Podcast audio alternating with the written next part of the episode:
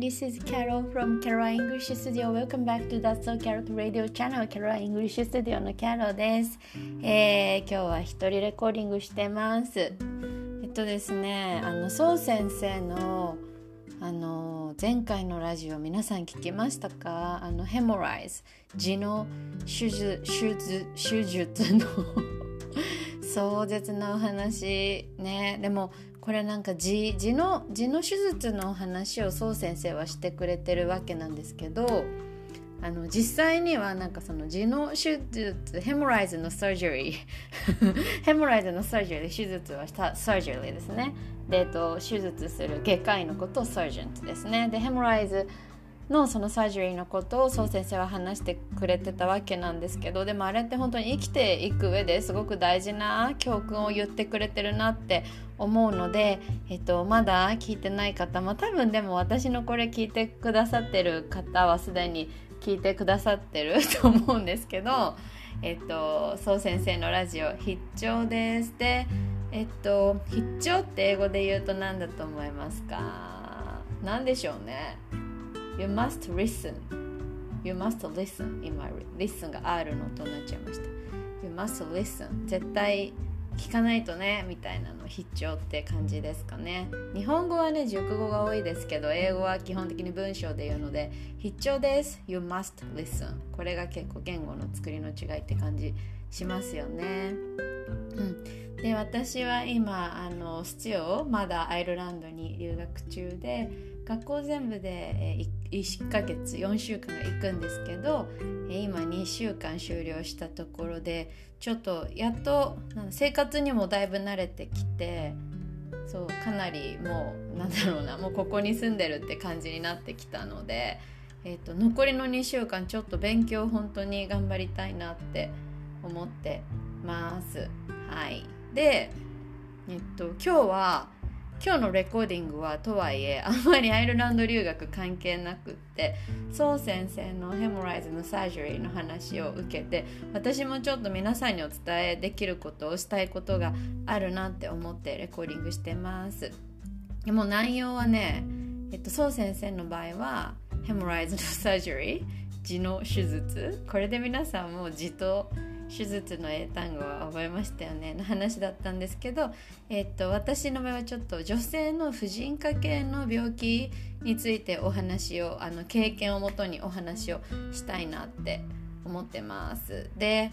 えっとね、今日お伝えしたいポイントは3つです。えー、3つ1つ目が、えっと、世の中の情報は私たちが思ってる以上にかなり制限されてる。あ世の中の情報っていうか私たちのがこうアクセスアクセス私たちが見てる情報。っていうのは自分が思ってる以上にそのコントロールされてるリミティッドなんですよ。限られてるので、えーと、大人なので私たちは。自分で情報を取りに行く必要があるっていうことが一つ。で2つ目が、えっと、パーフェクトな人はいないので医者も人間じゃないですか。医者は魔法使いでもないし神でもないので、えっと、医者も人間なので絶対はない。だからえー、そう先生がラジオでね、えっと、 con consent の話同意合意しながら医者と患者さんがね doctor と patient がその consent 同意しながらやっていくことがすごい大事って話ですけど本当そうでえっとお医者さんはそのなんだろうそのお医者さんが思うベストをもちろん提案してくれてるけど、えーと、その情報を理解して選ぶ責任は私たちにあるっていう話ですね。であと最後は、えーと、言いづらいこととか恥とされてることが実は重要な情報でかつそういうのをこう出していく恥ずかしがらないでこう出していくっていうことがやっぱりこうなんか人から愛されるってことなんだろうなとかって思ったりしてます。というわけでちょっと具体的な話をしていきますね。えっと、まずですね世の中の情報は限られてる私たちが思った以上に私たちが、えっと、見てる情報は限られてるので情報を取りに行けって話なんですけどこれはもうねあのね とにかく皆さん婦人科系の検診女性の方は絶対に行ってくださいねっていう話なんですよ。で、えっと、ちょっと私の話をします。私は結構とはいえ健康には結構気を使っているタイプなんですよ。だからえっと、必ず年に1回は乳がん検診を受けているし、えっと、子宮頸がん検診も年に1回もう20歳20歳就職してからは必ず就職する前からか。大学生の時から年に1回は必ず子宮頸がん検診を受けてたんですね。でももちろん健康診断も会社に勤めてた頃は会社のなんかで指示された病院で受ける健康診断もやっていたので完璧だと思ってたんですよ。うん、でえっとだけど3年前ぐらいあれは2019年の2020年か。2020年の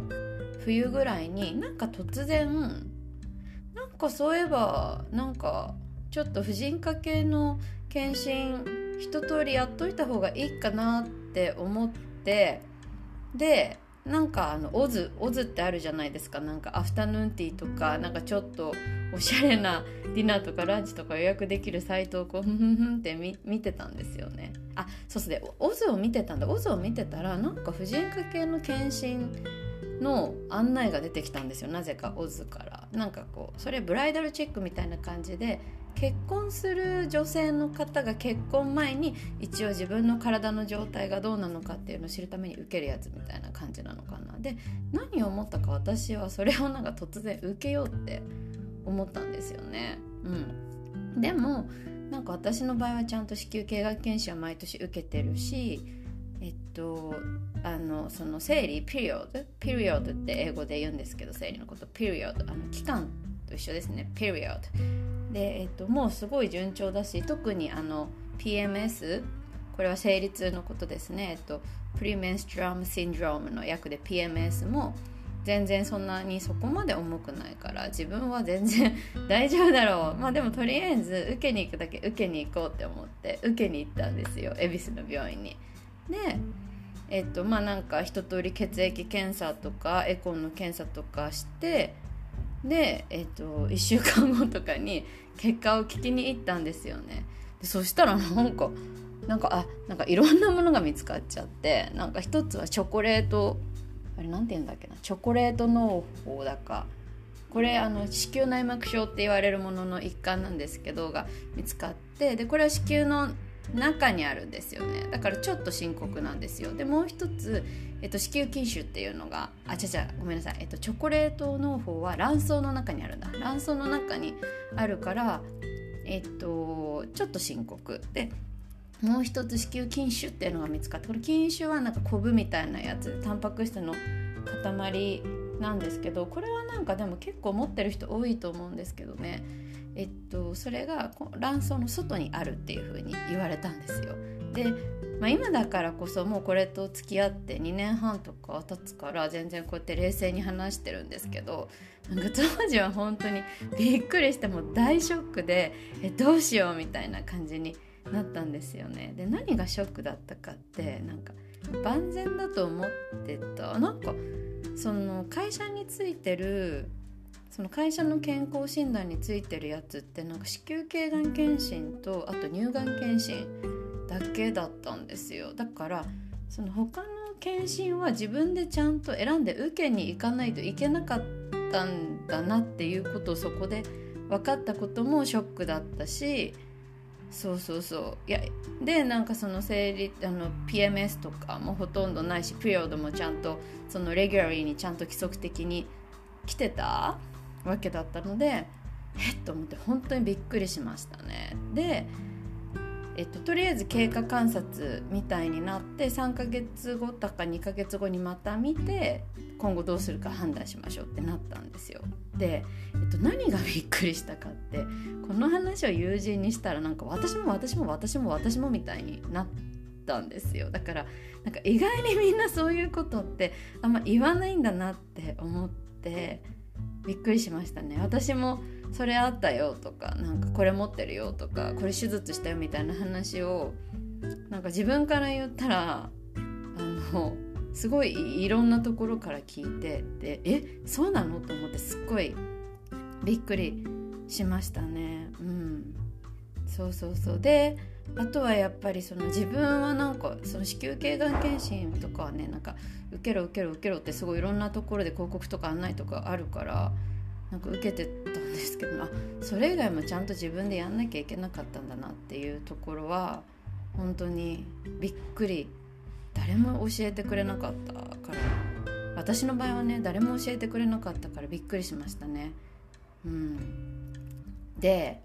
そうそうそうでこのなんかあそうちょっと待ってどっから話せばいいんだ？まあいいやでそれでその後2ヶ月後か3ヶ月後にもう一回同じ病院に行ったらどうやらそのチョコレート農法っていう卵巣内にあるやつがちょっと大きくなっちゃってる可能性があるからもっと大きい病院に行って検査をしましょうってことになって紹介状を書いてもらって大きい病院に行ったんですよ。で、えっと、MRI とか取ったんですよね。であそしたらやっぱり子宮内膜症でチョコレートの方が子宮内にあるあるありますねってなってでもその場ですぐあの女性の若い先生だったんですけどじゃあ手術して取りましょうっていうふうに言われたんですよ。でえっと思ってちょっとびっくりしてでうん、でその先生はあの手術して取るのが当たり前ですみたいなテンションで手術して取りましょうっていうふうに私は言われたんですよね。であそうかと思って、えっと、ちょっとあのでその時私はとっさにちょっとあのなんかちょちょっと考えさせてくださいみたいなことを言ってでちょっとなんかあのあの身内の知り合いに他にお医者さんがいるんですけどなんかセカンドオピニオンとかもしも求めたい場合は紹介状とか書いてくださるんですか？って聞いたらもちろん書きますよって言ってくれたのでじゃちょっとあの最終的な判断はセカンドオピニオンを聞いてからにしますっていう風に言ったんですよ。でなんで私がそこで手術って思ったかっていうとなんか私の友人であの知り合いであの私と同じ病気を持って手術をされた方がいらっしゃったんですよね。で、えっと、その方はもう今はお子さんができて、えっと、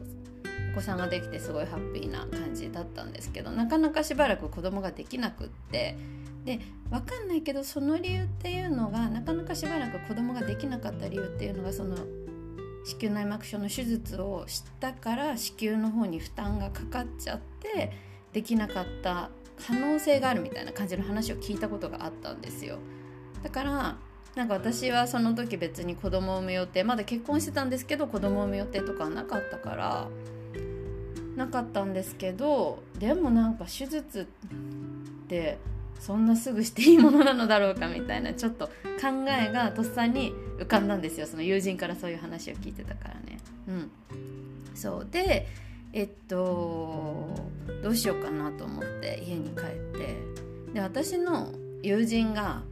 えっと、そのお医者さん周りに詳しい仕事を医療業界で仕事をしてる友人がいたことを思い出してあちょっと助けてもらおうと思って。でちょっと連絡をしてこうこうこういう状況なんだけどみたいな。誰かセカンドオピニオンあのー、聞け聞きたいんだけどいい先生いるかな？みたいに聞いたら、えっと、とある先生をね紹介してくれたんですよ。そのそうとある先生を紹介してくれた。で本当にその婦人科周りってあ婦人科ってちなみに英単語で OBGYM って言うんですよね。OBGYM 結構海外ドラマとか見てると。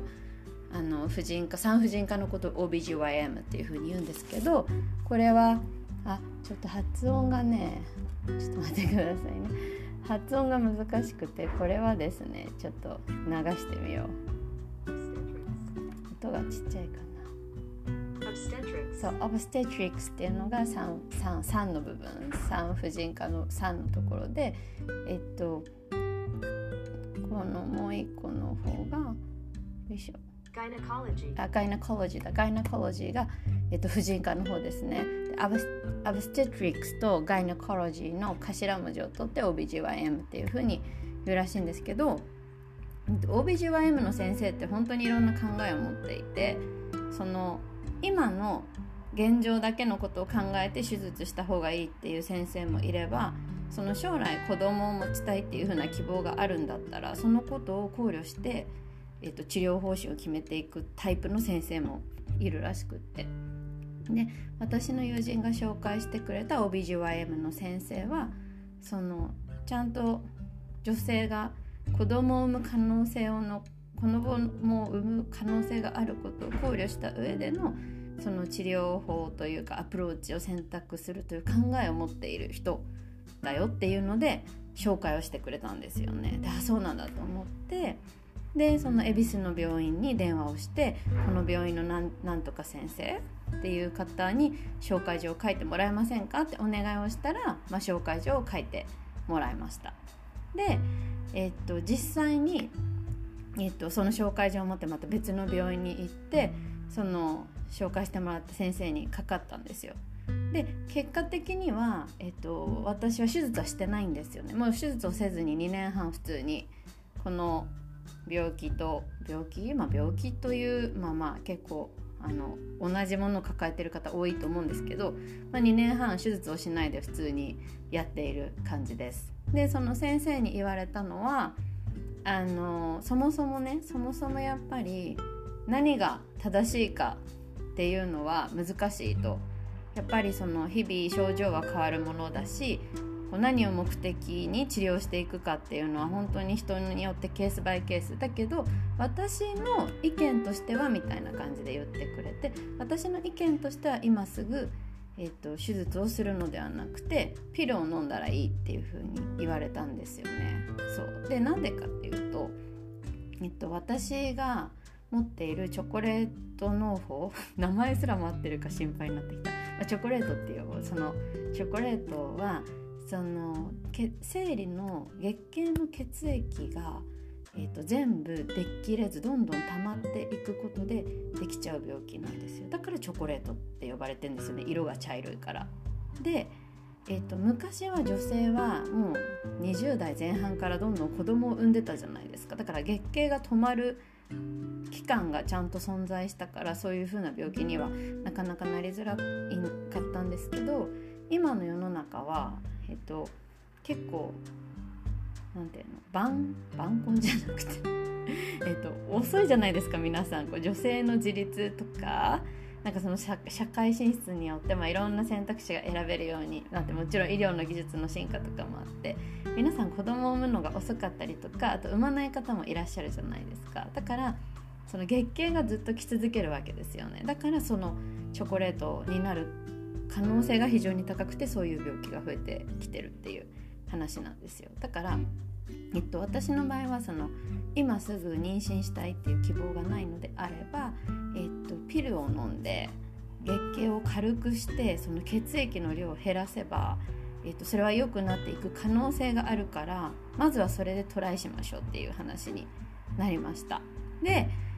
えっとそうそうだけども先生も私はそれこうこうこうこういう理由があってとかってってちゃちゃんと図とか書いてくれたりとかしてで、えっと、今はこういうアプローチをすることをおすすめするけどあくまで決めるのはあなただよっていうスタンスでしたね。で私もそれをふんふんって聞いてで録音とかもさせてもらってかお医者さんの話って難しかったりするからちょっと あの録音とかもさせていただいていいですか？ってお願いをして。で録音とかもさせてもらいつついろいろ図とかも書いてもらってなるほどって思って理解をした上で、えーと、じゃあ私はピルを使っての治療にトライしたいですって言ってそうなりました。で結果として今もピル飲んで2年ぐらいになるのかな？だけどあのあちっちゃくなってる。今のところいい感じなんですよその治療は。だからいい感じの結果になってて。だからあのあの時ね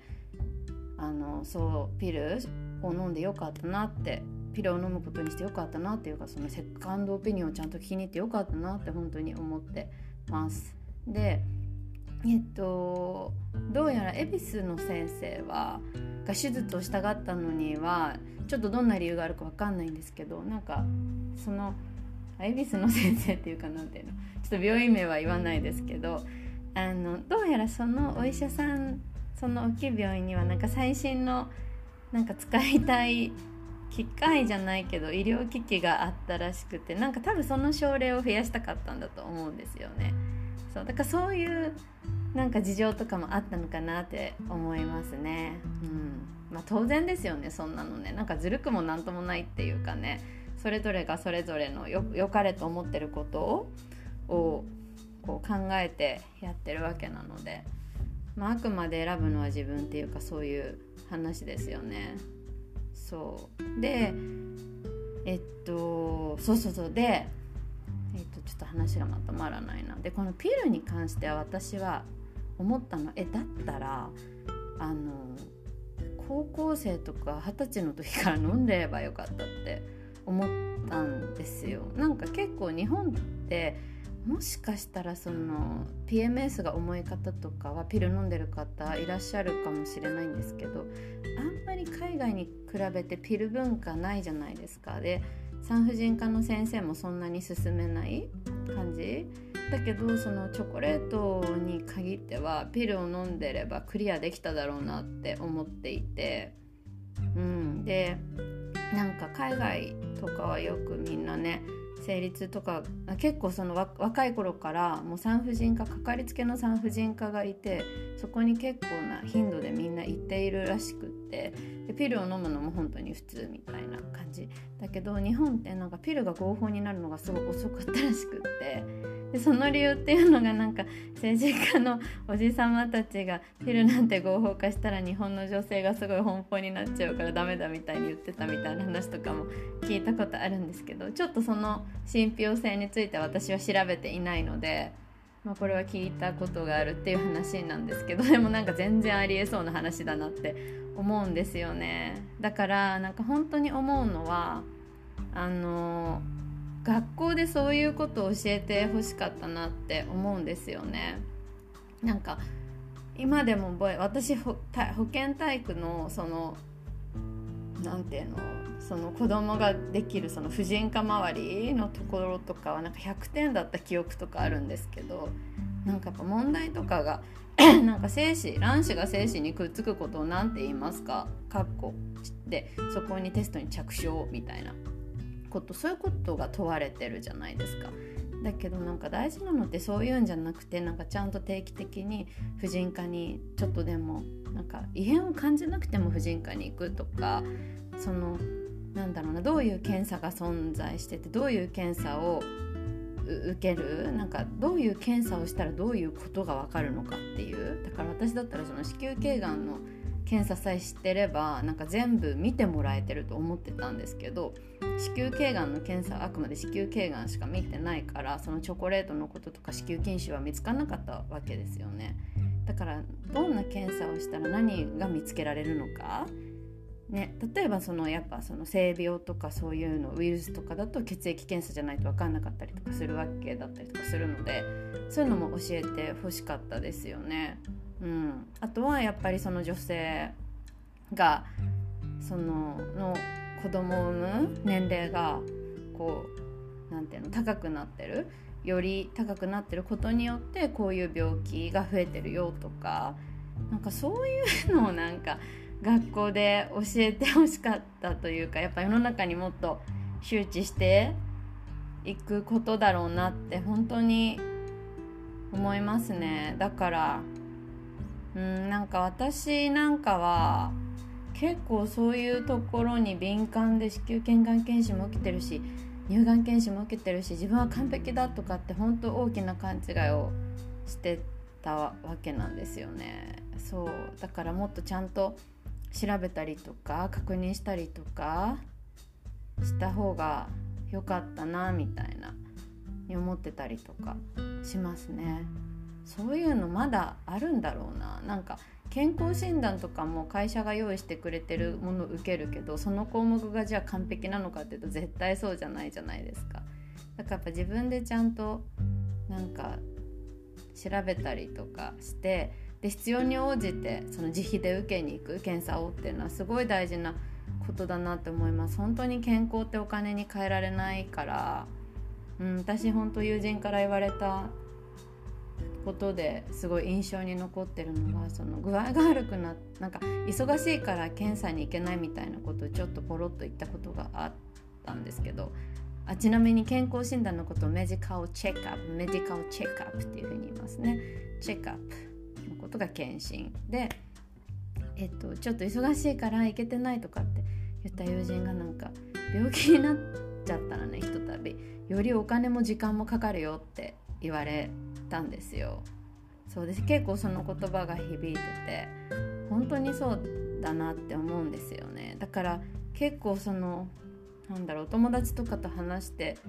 でもなんか忙しいから検査に行ってないとかちょっと憂鬱で行けないみたいな話とか聞くんですけどその気持ちは本当にわかるんですよ。本当にわかるんですけどでも大人としてというか人間としてというか自分の人生を生きているものとしてやっぱりそういうことにお金と時間を使うことっていうのは本当に大事なことだなって思う？で自分だけじゃなくてねやっぱ周りの人を悲しませたり心配かけたりとかするじゃないですか。うん、っていう風に思いますね今は。うん、であとはなんかそのやっぱお医者さんなんかパーフェクトな人っていないじゃないですかだからお医者さんは本当にすごいというかねほんと手術とかする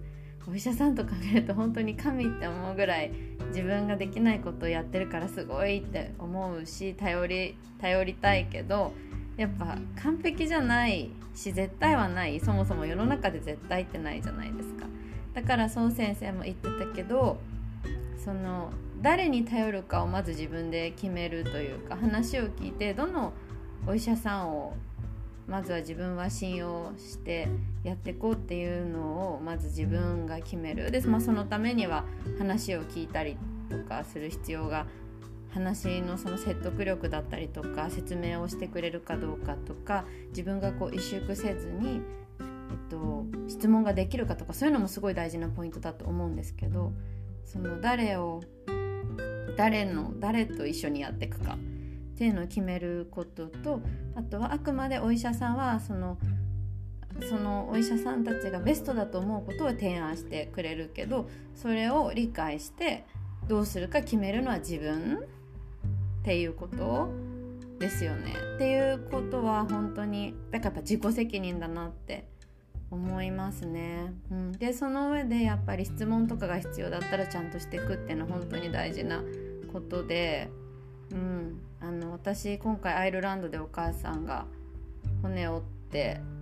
た時病院に行った時もやっぱ先生からいろんな説明を受けてすごい確認確認質問質問みたいなことをすごいしててお母さんに驚かれた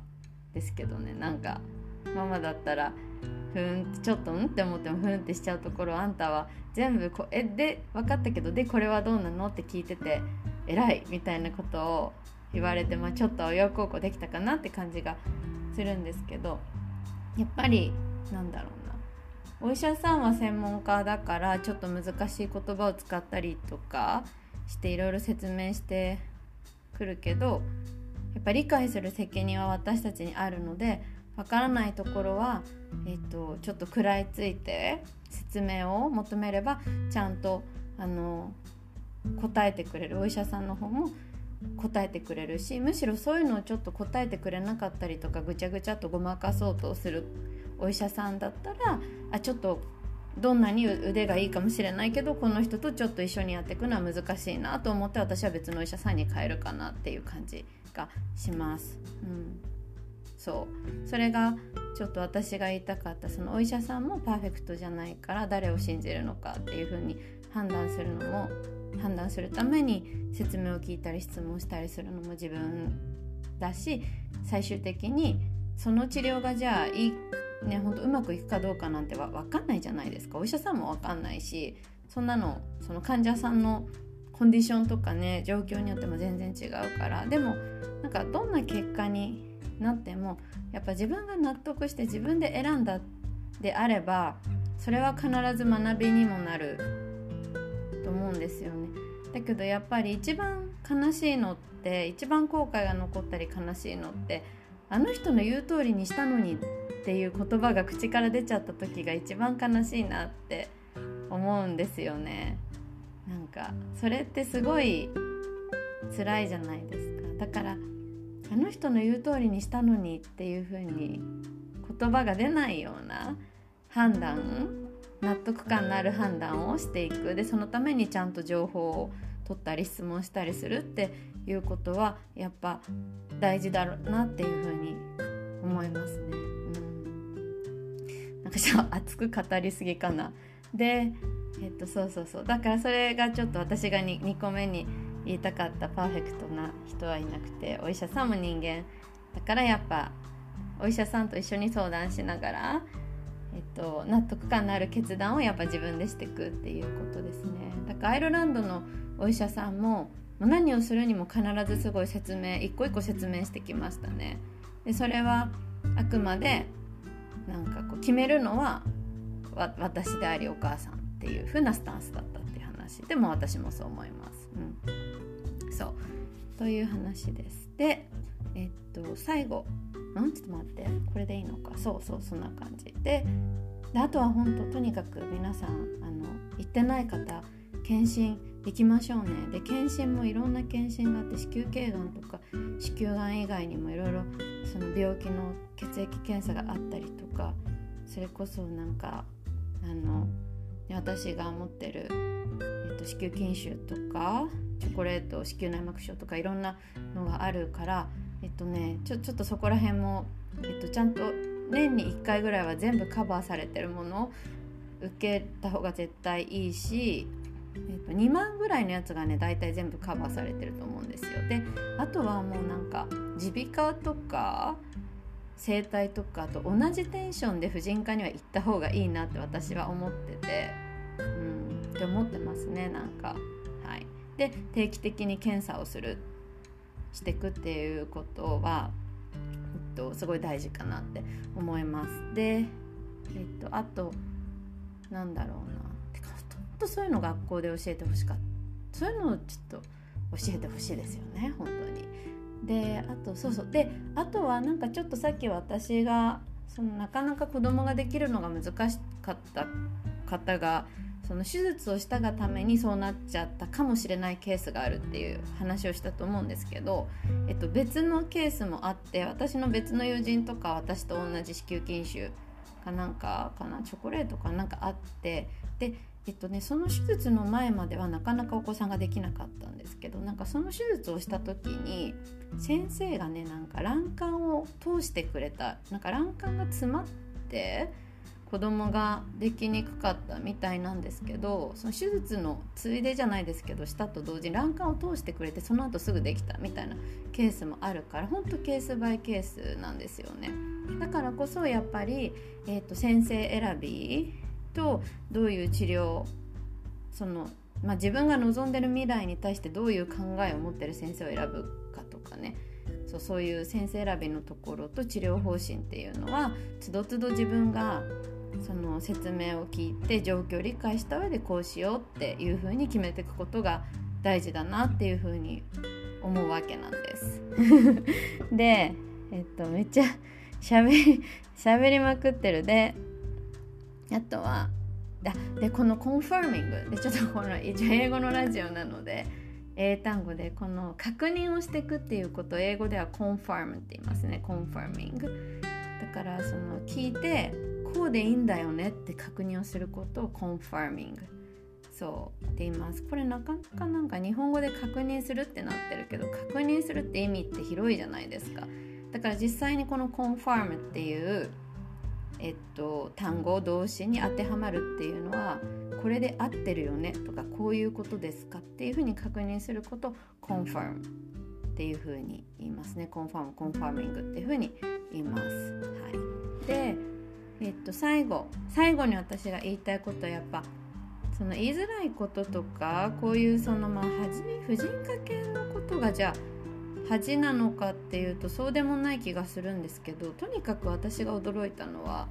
なんか私が「いやこの間検査に行ってこうなっちゃって」って言った瞬間に本当に複数筋から私も私も私も私もってなったことに本当に驚いてこんなにメジャーなんですか？みたいな。そう。でやっぱりこういう話とかを本当は友人間とか知り合い間とかで普段からもっとフランクに話せてればもっとなんか検査にあじゃあ私も検査行った方がいいかなってそれぞれがお互いがなると思うんですよね。だからやっぱりこういうちょっとデリケートだけどその人間の重要な部分に関わる話ほどオープンに話していくことは私は大事かなって思っててもちろんその、ね、自分のパーソナルなことだからあまり外に出したくないっていう方もいらっしゃると思うのでそれはそれで、えっと、そういう考えならばね一番自分が心地いい方法がいいと思うんですけど私はやっぱり、えっと、こういうその話しづらい話だからこそシェアしていってこうでやっぱあの病院でなんか病気があるとか言われてびっ嘘じゃないですかなんか。まさか自分がみたいになるけどやっぱお友達とか知り合いの方とかで私もあるよとかあなんかこうこうこうでこういう検査して今こういう治療してるよみたいに聞くとやっぱ安心するっていうか自分だけじゃないからじゃあ具体的にどういうふうに進めていこうっていうことを考えられる頭に冷静な頭にスイッチできたなって思うからうんやっぱこういう話はオープンに話していきたい話だなって私は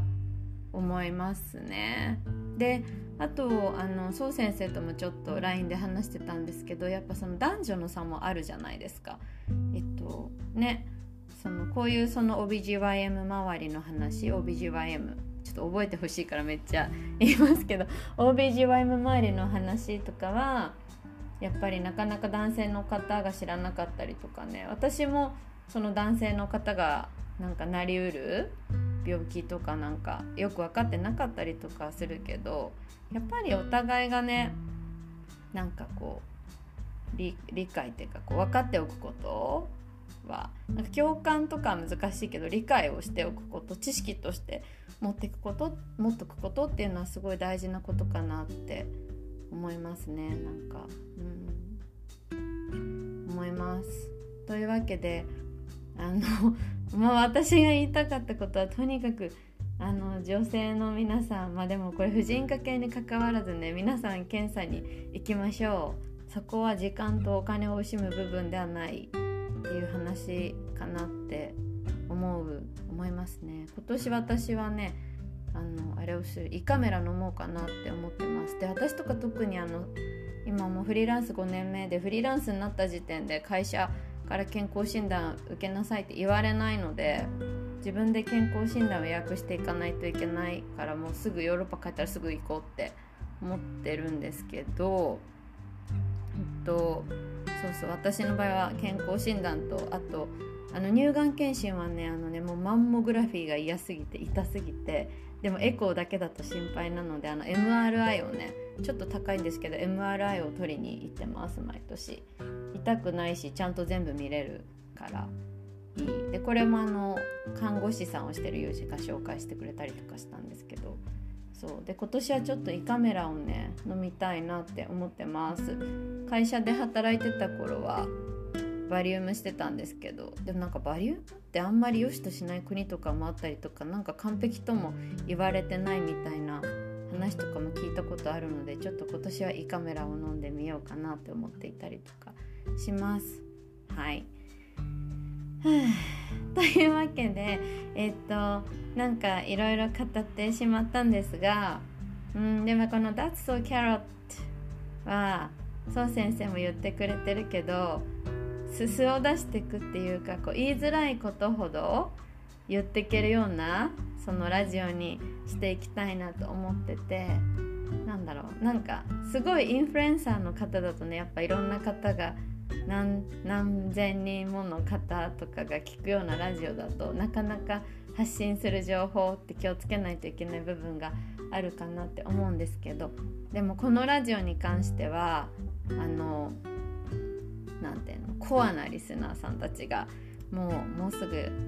3年？2年半ぐらいか今。2年半ぐらいコアなリスナーさんたちが 聞いてくださってるアットホームなラジオなのでちょっとこういう普段あんまりあの1対他に向けて発信できないような内容とかもちょっとそう先生とこれから相談しながら切り込んでいけたら嬉しいなっていうふうに思ってます。はいで